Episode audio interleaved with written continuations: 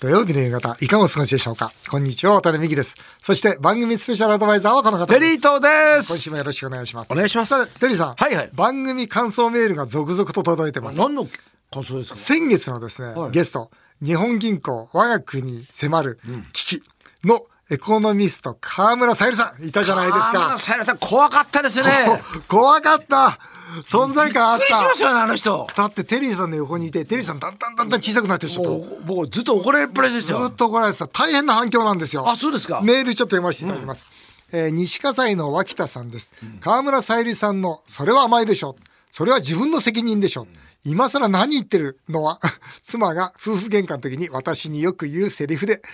途中から震えて聞いてました。 いや、ほんとそうだよね。だってテリーさん、あんたが税金払わなきゃいけ ない。払ってますよ税金払ってるからね払ってますよ多分思わず僕仲介に入りましたもんね。ねそうですよね河村さんが言いたいのは要するに世の中の人は全部税金が少ないから、ね、結局は国が大赤字になって、そして潰れるんですよって言いたいんだけどあの時テリーさんあんたが税金払わないからね 俺は払ってですよえあの時困った顔してましたもんねえ本当ですよ安藤さんですさゆりちゃんは圧が強い強いです本当強かったね最高に面白かった、毎週出てほしい普通の恋愛や人生相談のメールでもさゆりちゃんのコメントが聞きたいですとお二人のさゆりちゃんの感想も聞きたいですあーでも恋愛相談とか面白いかもわかんないねあそうだねいや面白いかなぶった切るね リモート参加でお願いしたいですよね人生相談もぶった切るねあいいかもわかんないそれはあんたの責任でしょぐらいのことだね、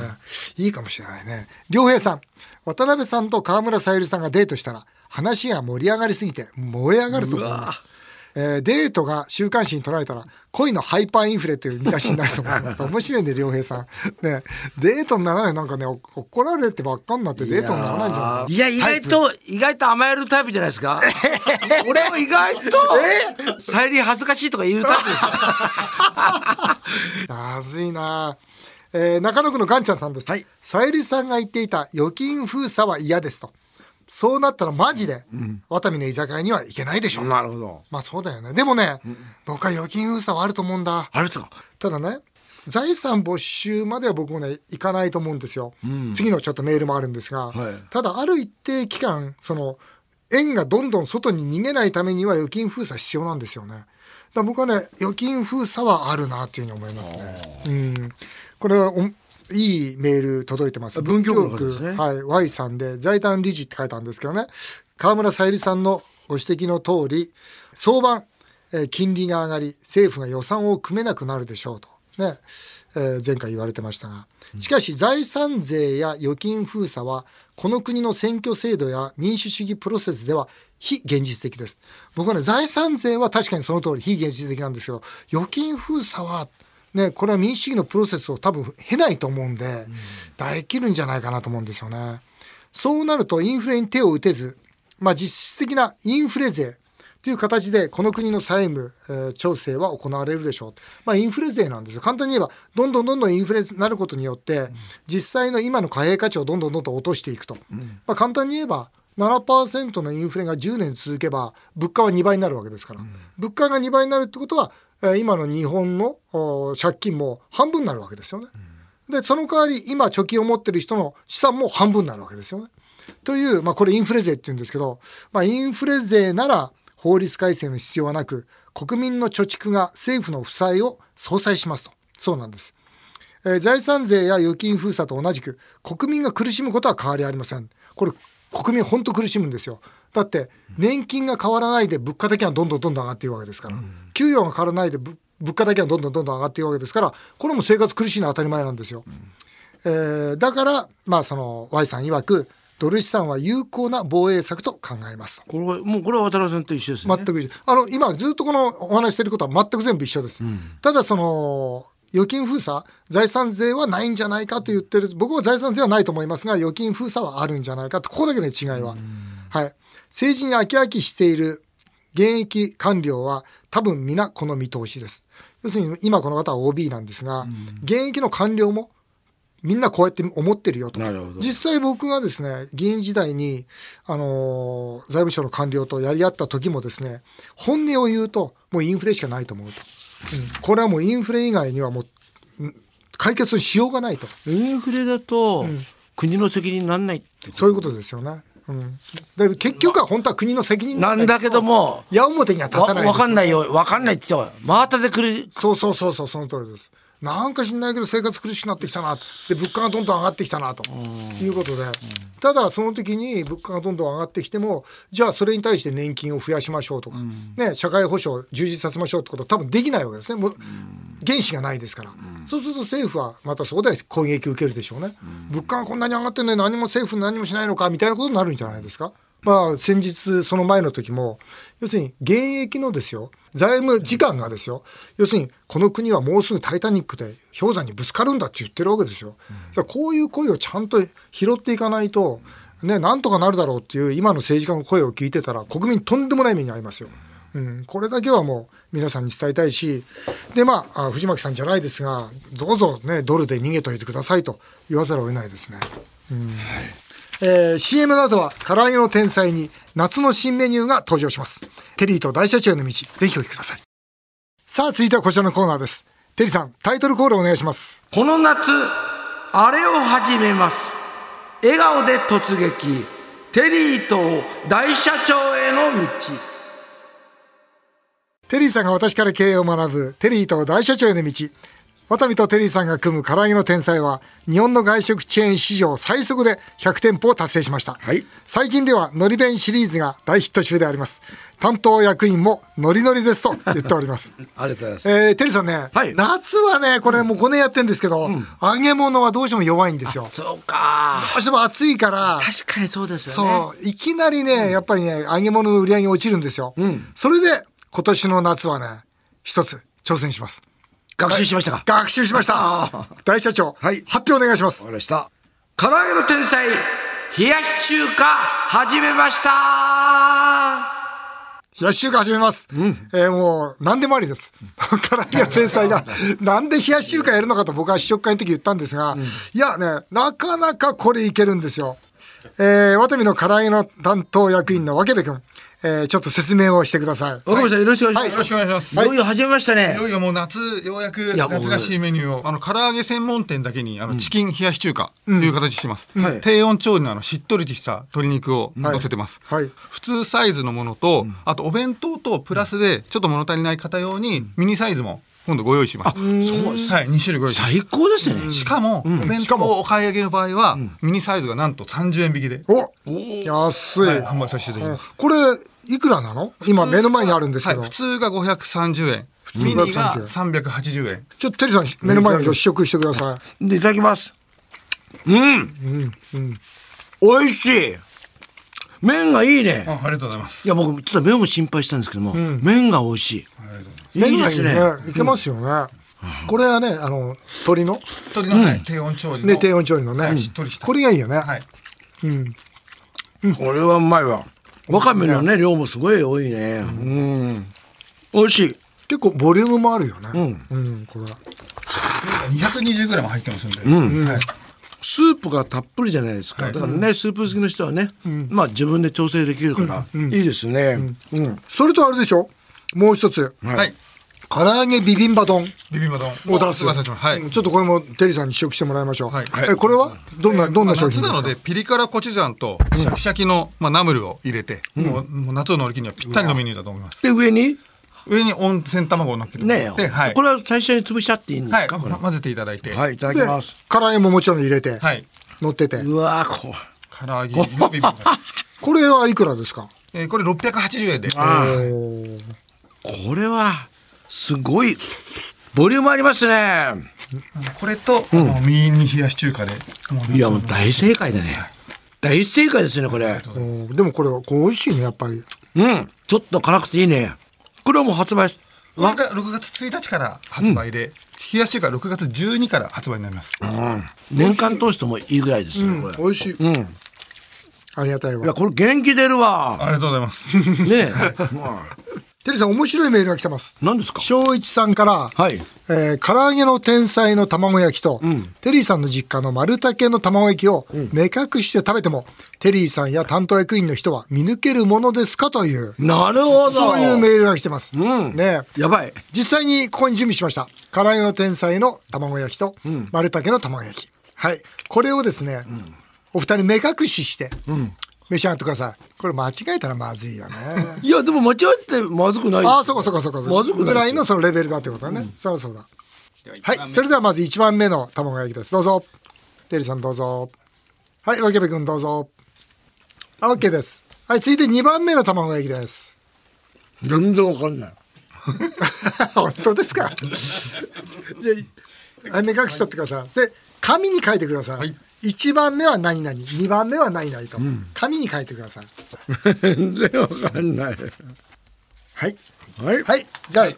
えー、テリーさんからどうぞ発表してください。一番目丸竹、はい二番目唐揚げの天才、はい、はい、私も一番目丸滝さんで、二番目が唐揚げです。はい、お二人とも正解です。一番目丸竹、そして二番目は天才と。ああ上手でした。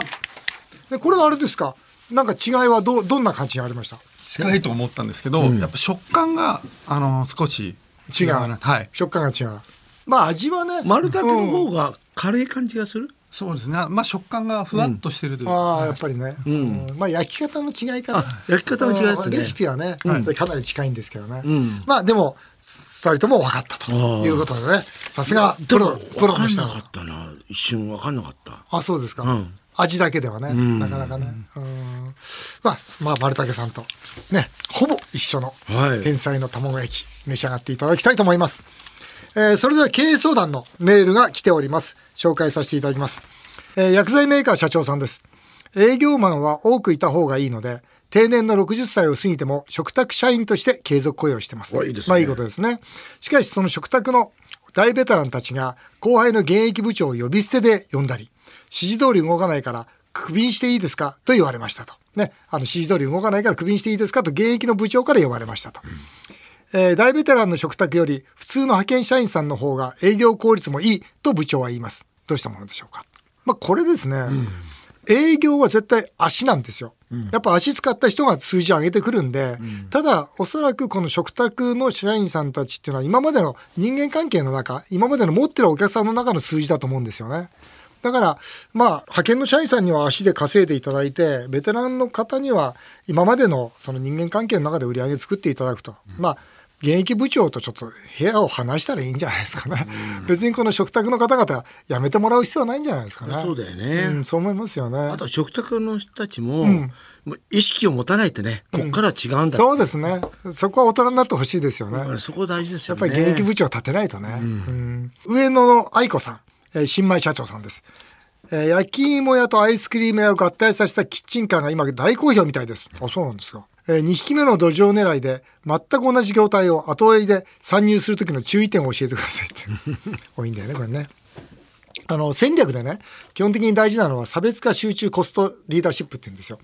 要は何が差別化差別化、はい何が違うのとか、でどこに集中するのと、それからコスト価格は安いのと、いうことで全く同じ業態であっても例えばどうでしょうおーその焼き芋がうちは有機使ってますよとかソフトクリームの例えば牛乳がこんな違うんですよっていう差別化だったりそれから全く同じ業態でも焼き芋とソフトクリームを合体させた中でもうちはソフトクリームが美味しいんだみたいなそういう、えー集中だったり、それからまあ全く同じもし商品だったら値段を安くするとか結局この3点において何を拾って何を捨てるかっていうのが一番大事なんですよね。ただあの2匹目の土壌狙いっていうのはあんまり事業としてはお勧めしないですよね。うん、まあ独自のその2匹目の土壌はいい土壌でいいんだけどその中にいかに独自性を足していくかってことが大事だと思いますね。そうしないと2匹目の土壌はやっぱりいないいない、なるほどうん、と思います。えー横浜市の輸入家具店のオーナーさんです。47歳の方です。社長は孤独だなと思う時があります。渡辺さん、テリーさんは社員の給料を払うのをプレッシャーだなと感じたことありますかテリーさんは。まあ毎日思っ てますよそりゃそうですよね、毎日思ってる。うん、やっぱりやっぱ自分のことよりもやっぱり社員に給料を払うっていうのは大変なことだから、ああ例えばあこれで事務所の家賃代だなとか、そういうのはやっぱりどっかいつも心がけてるっていうか意識の中にありますよね、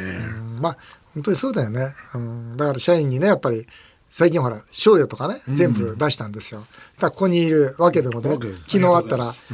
会長ありがとうございます」って言うから「あそうかねやっぱり漫画出てよかったな」と、あとねほら家族もいるしね、うん、そうそうローン抱えてる人も当然いるわけだから。本当本当でも僕ねプレッシャーには僕は感じないんですよ、あのーなんだろうなあんまり意識したことないんだよな、このだって給与も仕入れも税金も全部なんてい必要な経費じゃないですか簡単に言えば、まあそれはそうですよだねか。らそれを払うっていう感覚が僕にはあんまりないんだよな。うん。しそれも払って当たり前だし。で、思ってることは少しでも多く出してあげたいなっていうことですよね。それはありますよね。うんえーカバンメーカーの社長さん、65歳の方です。渡辺さん、うちは息子、長男と娘婿、長女の旦那、2人の跡取り候補がいます。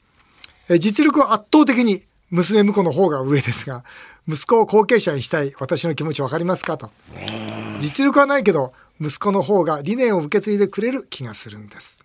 なるほどテ。ンションどう思いますこれ難しいですよね。絶対喧嘩しますよね。あー喧嘩するし、これは難しいな。間違った判断すると会社潰れますね。そうですよね。これどうしたらいいんですか。僕ねこの圧倒的にね、娘婿の方が実力が上だって言うんですけど、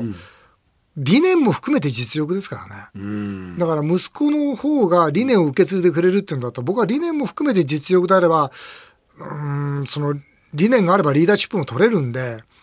で僕はその息子さんにそのしたらいいんじゃないかなと思いますね。その時に、はい大した実力ないのになんだあのあ兄貴になっちゃったんだっていうような。なるでしょうね。ねその後のなんかねなるでしょうね。会社でうまくいかなくなっちゃう可能性高いじゃないですか。うんそうなるとどうしたらいいんですか。もうこのいややめてもらうしかないでしょ。もう逆に、うん、それがいいと思う。やっぱね、僕、この社長さんが息子に継がせたいと思ってるんだったら、継がすべきだと思うんですよ。やっぱり感情ですから、で、まだこの社長さん65歳なんだから、あと10年は息子のこと鍛えることできると思うんですよ。で、経営っていうのはやっぱり学べる範囲のものかなり大きいですから、経営って技術ですから、だから僕はその理念があってリーダーシップがある、そして経営の技術をお父さんからも学ぶ。で、お父さんは息子にやらしたいと思ってるんだったら息子にやらせるべきですよ。うん、それがあの人の情だと思います。あと中途半端に、あの、なんとかな、じゃあ、仲良くね、娘婿の最初社長やって、で、息子は次ねとかとか、そういうのってのは絶対うまくいかないですね。なるほどもう決めるなら決めていかないと。これね、この間ね、面白いんですよ。あの、ある、その、コンサルタントの人と話をしたんですけど、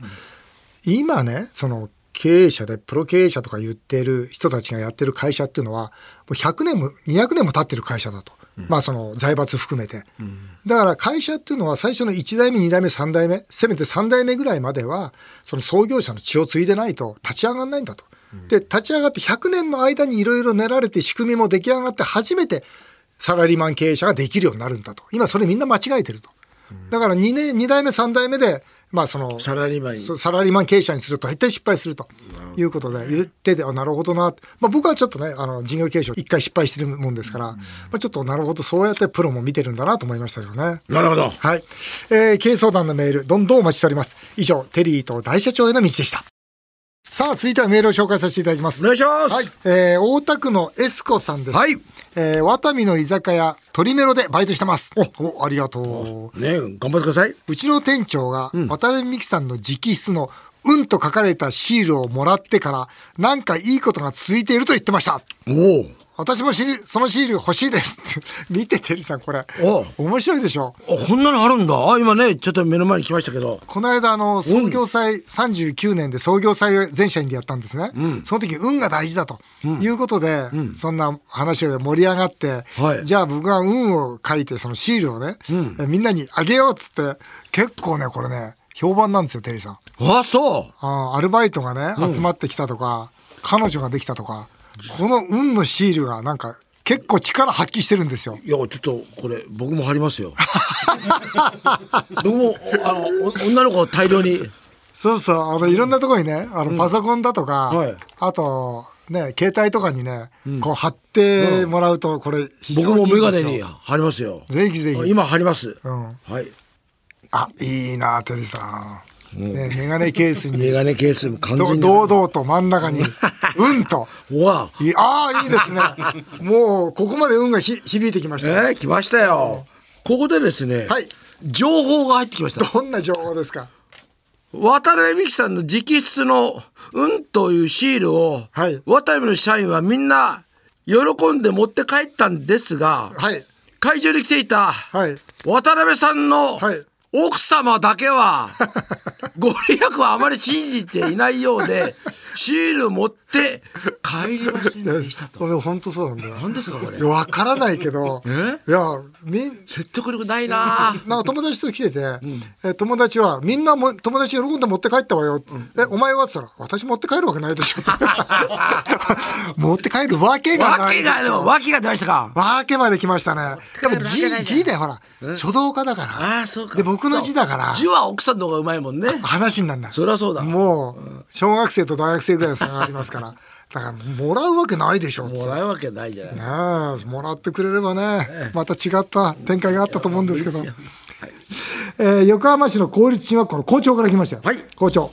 番組11周年、おめでとうございます。ありがとうございまありすがとうございます新企画として、お二人が今月一番気になった新聞記事を紹介する、注目ニュース記事大賞というコーナーをやってほしいです。いいいですねいよね、これね。おいいですねやりましょうよ、ね、ニュースが溢れている時代だからこそ、視点や視野を大事にしたいです。ね来月からやりましょうか、天おさん。いいですねねはいえー今月一番気になったやつとか、はいで新聞切り抜きを持ち寄って紹介して、ね、僕は、まあ、財政破綻の話と、テリーさん、ジャイアンツの記事ね、ばっかりになるかもしれませんけど、いやでもねいろいろ考えますよねねそれで、あ今月はこの記事光ってたなとかね、一番アンテナ立ったなとか、はいありますよね、僕なんか今、日経新聞で学校で授業やってるんですよ。あそうなんですかそうだから毎週日経新聞の今日の日経新聞ってことで全部引っ張り出してきて、まあ授業やってるんですけど、まあそんな時にあのあこの記事は深いなとか、この記事のはこういう伏線だなとかいろいろわかるんで、まあそんな話もねさせていただきたいと思います。はいはい、